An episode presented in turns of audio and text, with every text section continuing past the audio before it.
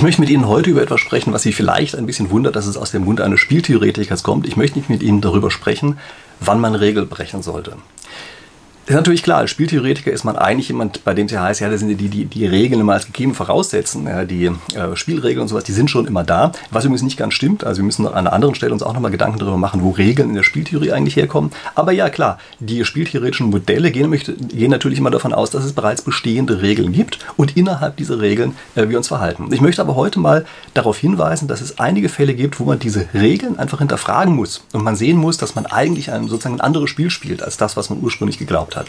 Aber gucken wir uns jetzt erstmal eine Sache an, da möchte ich Sie gar nicht weiter vorbelassen, sondern ich blende Ihnen jetzt mal einen Text ein und den sprechen Sie bitte einfach mal laut aus. Oder wenn Sie jetzt irgendwo in Gesellschaft sind und nicht laut aussprechen wollen, sprechen Sie zumindest mal so ohne Stimme aus, so dass Sie merken, wie Sie es aussprechen würden. Also ich blende Ihnen jetzt den Text ein. Der Text, den wir dort eben hatten, war, der König ist hässlich. So, für den Fall, dass Sie das so ähnlich aussprechen, wie ich das gerade ausgesprochen habe, also dass Sie König das Ende anders aussprechen als hässlich, dann habe ich schlechte Nachricht für Sie. Das war falsch. Gucken Sie mal nach im Duden. Da wird sehr genau gesagt, es gibt sogar eine Sprachdatei, die vom Duden hochgeladen ist, wo Sie genau aussprechen, wie man König auszusprechen hat. Und standardsprachlich ist es gar nicht König, sondern es ist König. Also genau das gleiche Ich am Ende wie bei hässlich. Also der König ist hässlich. So, nach meiner eigenen, sehr unmaßgeblichen Meinungsumfrage, die ich da mal gemacht habe, ich habe einfach mal jede Menge Leute gefragt oder zugehört, wie die sprechen, habe ich mir einfach mal angesehen, fast alle sagen König.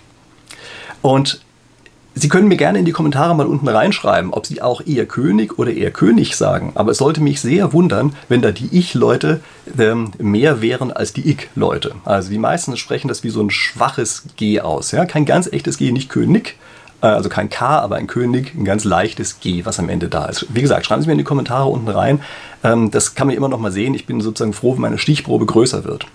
Und gucken Sie sich jetzt bitte mal an, was hier eigentlich passiert. Also ganz viele Menschen machen etwas auf eine bestimmte Weise. Sie sprechen ein Wort auf eine bestimmte Weise aus. Das ist Muttersprachler. Also Sie sollten eigentlich meinen, die wissen, wie man das macht.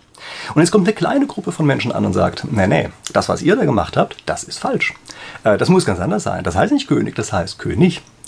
Und Jetzt ist die Reaktion der Gruppe das eigentlich Verblüffende, nämlich die sagen nicht etwa, was seid ihr denn für welche? Wir sind doch diejenigen, die sprechen und ihr habt gefälligst zu sehen, was wir machen und das ist richtig. Sondern nein, die sagen, ja stimmt, wenn ihr das sagt, ihr seid die großen Meister, dann wird das falsch sein. Ich spreche das tatsächlich immer falsch aus, wusste ich ja bisher noch gar nicht und akzeptieren einfach die Norm, die von den anderen gesetzt worden ist. Ein total seltsamer Zusammenhang, dass das passiert.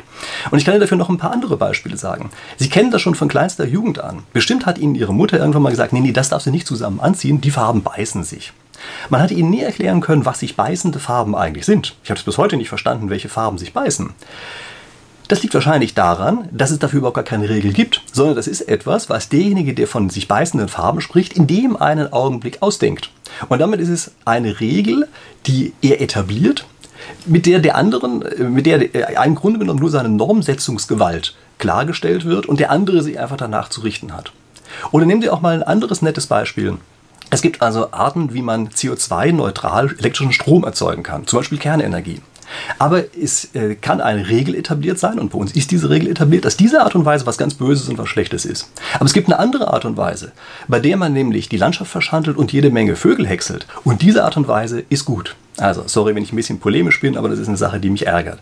Aber nehmen wir vielleicht ein harmloseres Beispiel. Nehmen Sie einfach mal die Sockenfarbe. Also es gibt die Regel, die von einer normsetzenden Instanz, wo immer die genau ist, gesetzt worden ist, dass also weiße Socken hässlich aussehen und dass man keine weißen Socken tragen darf. Keine Ahnung, warum das so ist.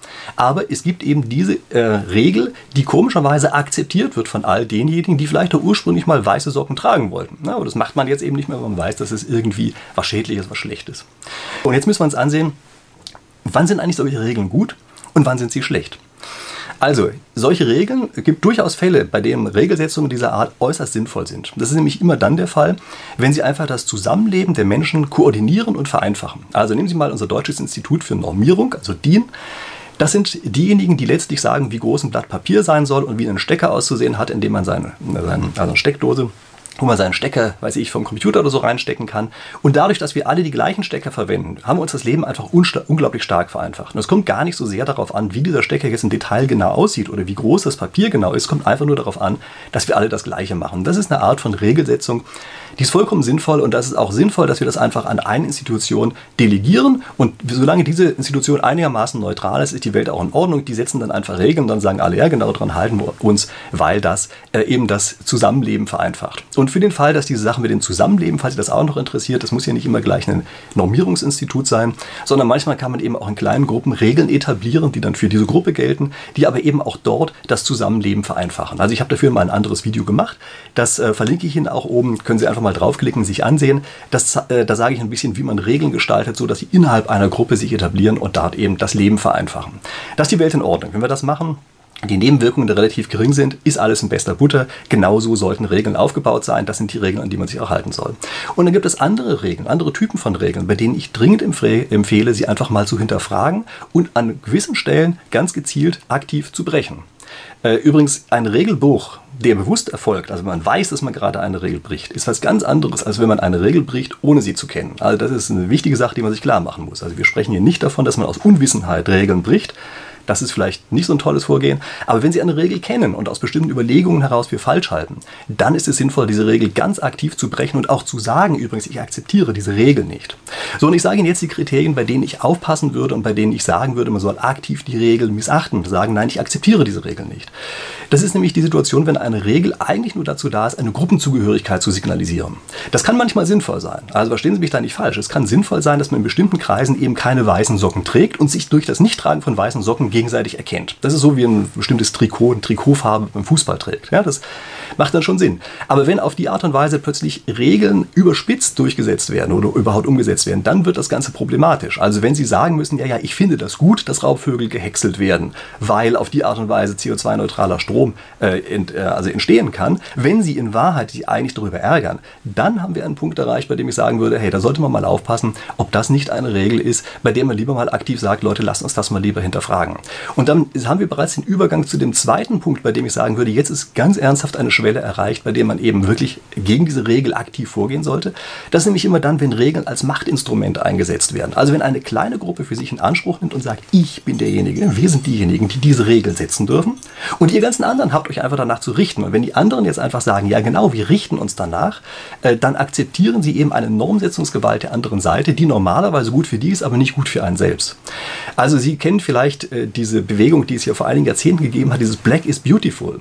Das war das erste Mal, dass Schwarze gesagt haben, Leute, lasst uns doch diese Regeln, die gesetzt worden sind, die von der normsetzenden Instanz der Weißen gekommen sind, lasst uns die mal aktiv in Frage stellen und lasst uns einfach mal eine andere Regel dagegen stellen. Nein, nicht die blonden Haare sind das Gute, sondern die wuscheligen schwarzen Haare, die sind auf einmal das Gute, dass wir einfach sehen, es gibt eben auch andere normsetzende Instanzen. Ja, das ist diese Sache, äh, wo man eben eine Regel, die von einer Gruppe etabliert wird, eben als also als Machtinstrument erkennt und dann entsprechend ähm, verhindert, dass man dieses Machtinstrument auch noch selber akzeptiert. Wenn wir da tatsächlich weiterkommen wollen, dann müssen wir aufhören mit diesen normsetzenden Instanzen und müssen eben dafür sorgen, dass wirklich auf Augenhöhe sozusagen von den Seiten, von beiden, von allen beteiligten Seiten eben Regeln etabliert werden, die dann für alle gelten. Dass wir sozusagen in diese Diengeschichte reinkommen. Ja? Also dass wir Normen setzen, die das Leben vereinfachen, ohne aber, dass sie als Machtinstrument für eine Seite verwendet werden. Das waren meine Gedanken jetzt für diese Woche. Wenn Sie das interessant finden, schreiben Sie mir gerne, wie gesagt, einen Kommentar unten rein. Übrigens, ich kriege in letzter Zeit so viele, dass ich die zwar immer noch alle lese, aber ich kann die nicht mehr alle beantworten. Aber ich freue mich jeden über jeden Kommentar und glauben Sie mir, ich lese die wirklich.